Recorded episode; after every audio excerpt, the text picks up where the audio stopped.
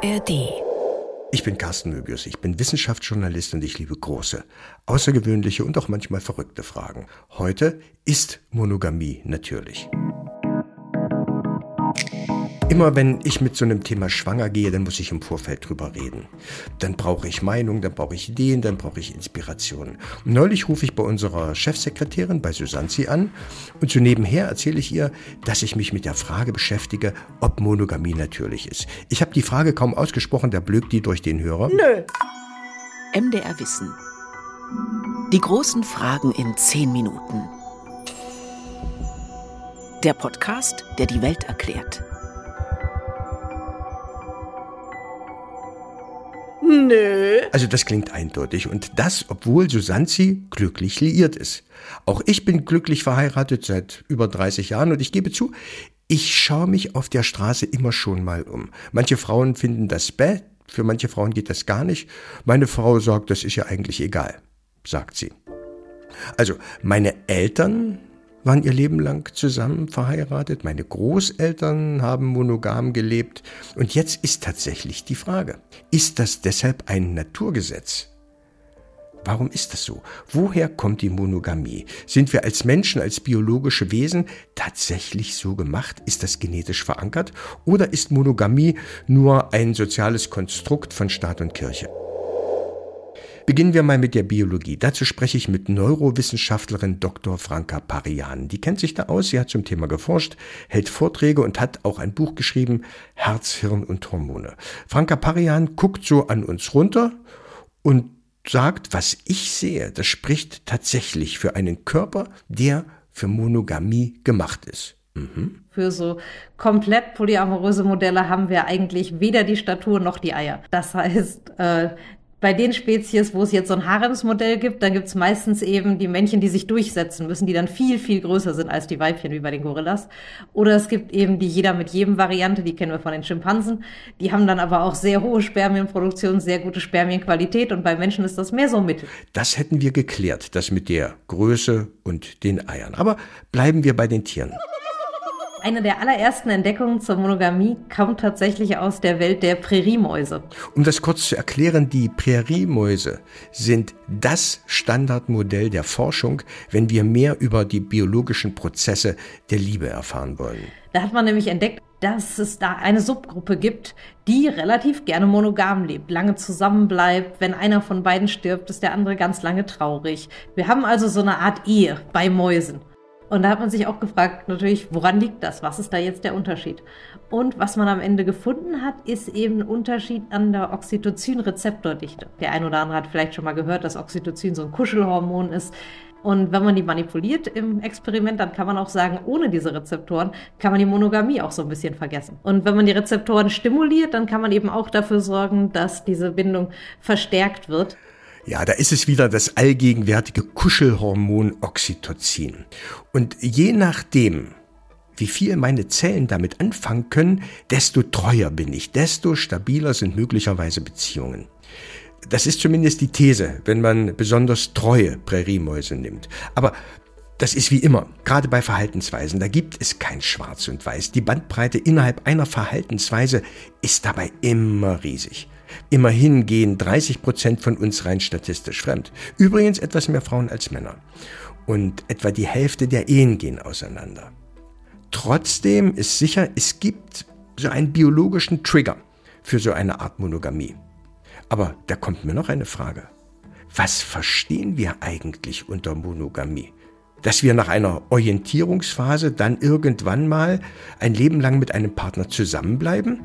Oder dazu noch, dass wir dann nur noch mit einem Partner Sex haben dürfen. Gegen die Vermutung, Monogamie könnte in uns stecken, spricht, dass man in anderen Teilen der Welt mit dieser Frage wahrscheinlich überhaupt nichts anfangen kann. Es gibt auch die These, dass die Monogamie erst vor 10.000 Jahren das Licht der Welt erblickt hat, als der Mensch sesshaft wurde. Mit Landbesitz und Hausbau wurden Eigentum immer wichtiger, also auch die Erbfolge. Man wollte den Besitz den eigenen Kindern vermachen.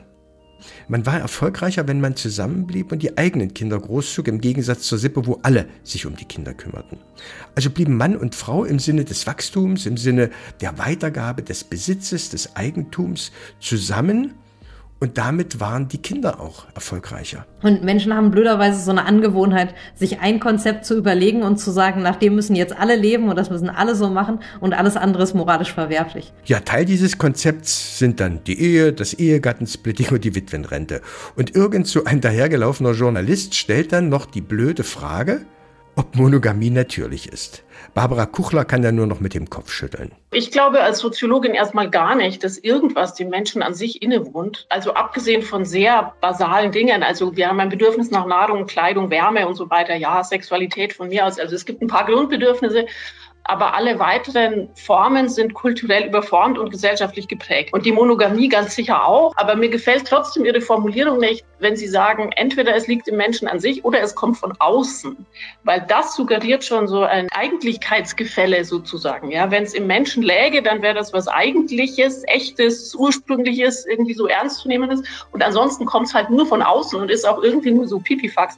Und das glaube ich halt nicht. Also das, was aus der Gesellschaft kommt, ist für uns genauso wesentlich wesentlich, essentiell, tief und unaufgebbar. Also Monogamie ist für Barbara Kuchler ein Teil unserer Biologie, genauso wie das Resultat einer gesellschaftlichen Prägung aus Moral, Ethik und bestimmten Normen. Und diese Richtlinien sind vor allem Richtlinien unserer Welt, der westlichen Welt, der christlichen Hemisphäre. Hier ist Monogamie das Standardmodell des Zusammenlebens oder sollte man vielleicht heutzutage sagen, war das Standardmodell? Und das ändert sich eben mit der Moderne, weil da ist dann plötzlich das Individuum auf sich gestellt. Diese ganzen Verbindungen lockern sich und damit geht dann eben einher das Prinzip der freien Partnerwahl. Und das wird dann eben aufgeladen mit dieser ganzen emotionalen Intensität, die wir haben. Und das braucht es vermutlich auch, weil wenn all die pragmatischen Kriterien wegfallen, der Hof, den der hat und das Einkommen und der Bildungsstand und die Konfession, wenn das wegfällt, brauche ich ja andere Kriterien. Und ähm, dann tritt an diesem Punkt eben diese emotionale Intensität ein. Also man fällt in einen Zustand namens Verliebtsein, der einen überkommt, gegen den man nichts machen kann, der einfach da ist und der so stark ist und so zwingend ist, dass das die Wahl dieses Partners ausreichend rechtfertigt. Bis das der Tod uns scheidet. Das gilt eigentlich heutzutage nur noch solange bis uns die neue große Liebe begegnet. Das führt dazu, dass wir es heute eher mit einer sogenannten seriellen Monogamie zu tun haben. Also mit einer Reihe von vielen Zweierbeziehungen. Das Leben, sagt Barbara Kuchler, das ist halt anders als Hollywood. Der Anspruch ist halt hochgesteckt. Also wir wollen einerseits die Monogamie und wir wollen eben diese ganz hoch aufgeladenen Ansprüche an Liebe, Erfüllung, leidenschaftlichen Sex und so weiter und so fort. Und das ist halt beides zusammen schwer zu haben. Und es ist eben eine Schattenseite der romantischen Liebe, dass sie vergänglich ist. Es gibt also ganz offensichtlich keinen echten Masterplan von Mutter Natur, die Monogamie unter uns Menschen durchzusetzen. So ein bisschen versucht sie es mit dem Oxytocin, um die Erziehungsberechtigten halbwegs so lange beieinander zu halten, bis die Kinder aus dem Gröbsten raus sind. Diesen biologischen Mechanismus, den scheint es tatsächlich zu geben. Aber letztendlich lautet der große Masterplan glücklich werden. Ob ein Leben lang zusammen oder immer mal mit anderen Partnern, das eine ist genauso natürlich wie das andere. Die großen Fragen in zehn Minuten. Ein MDR Wissen Podcast von und mit Carsten Möbius. Redaktion Maurice Demand. Produktion Evelina Badowska.